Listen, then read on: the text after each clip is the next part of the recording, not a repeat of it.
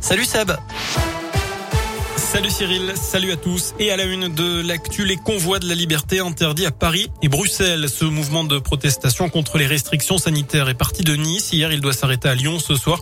Mais ce matin, le préfet de police a annoncé son interdiction dans la capitale française. Les manifestants qui sont opposés aux contraintes sanitaires dénoncent aussi la baisse du pouvoir d'achat. Ils prévoyaient de bloquer Paris à partir de demain. Un dispositif spécifique sera mis en place.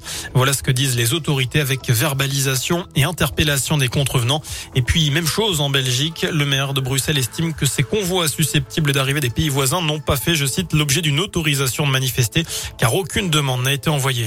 Une nouvelle journée au procès de Nordal Lelandais aux assises de l'Isère. Cet après-midi, c'est notamment un de ses anciens codétenus qui est entendu. Nordal Lelandais, lui, aurait avoué bien qu'il avait violé la petite Maëlys. À la une également dans la région, cet incendie à Vulcania, à Saint-Ours et dans le Puy-de-Dôme, un incendie qui s'est déclaré sur le chantier du nouveau planétarium.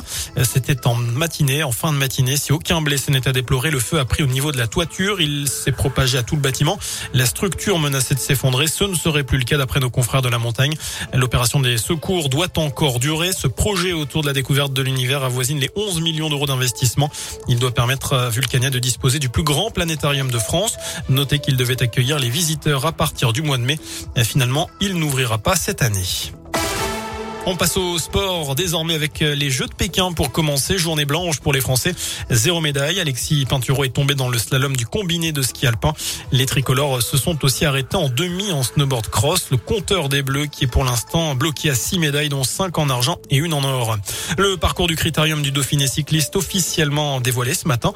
Le grand départ eh bien, sera donné d'Ardèche le dimanche 5 juin avant une arrivée chez nous à Brive-Charensac le lendemain. Puis un contre-la-montre individuel le mercredi entre Montbrison et la bâtie d'Urfé. L'arrivée finale se fera au plateau de Solaison en Haute-Savoie. Quel avenir pour Kurt Zouma en équipe de France? Le sélectionneur des Bleus a condamné hier les violences de l'ancien Stéphanois commises sur son chat. Didier Deschamps évoque des images choquantes et insupportables qui pourraient donc avoir des conséquences sur les prochaines listes de l'équipe de France à quelques mois de la Coupe du Monde au Qatar. Notez qu'Adidas, sponsor de Zouma, l'a lâché et puis son club de West Ham lui a infligé une amende de 300 000 euros, somme entièrement reversée à des associations de défense des animaux. Alors Kurt Zouma doit-il être écarté de l'équipe de France? C'est la question du jour sur radioscoop.com. Vous avez jusqu'à 19h pour répondre sur notre site internet. Enfin, le coup d'envoi ce soir de la 15e euh, édition, la 15e saison de Pékin Express. Cette année, ça se passe en Ouzbékistan, en Jordanie ou encore aux Émirats Arabes Unis, sur les terres de l'Aigle Royal. C'est le nom de cette édition.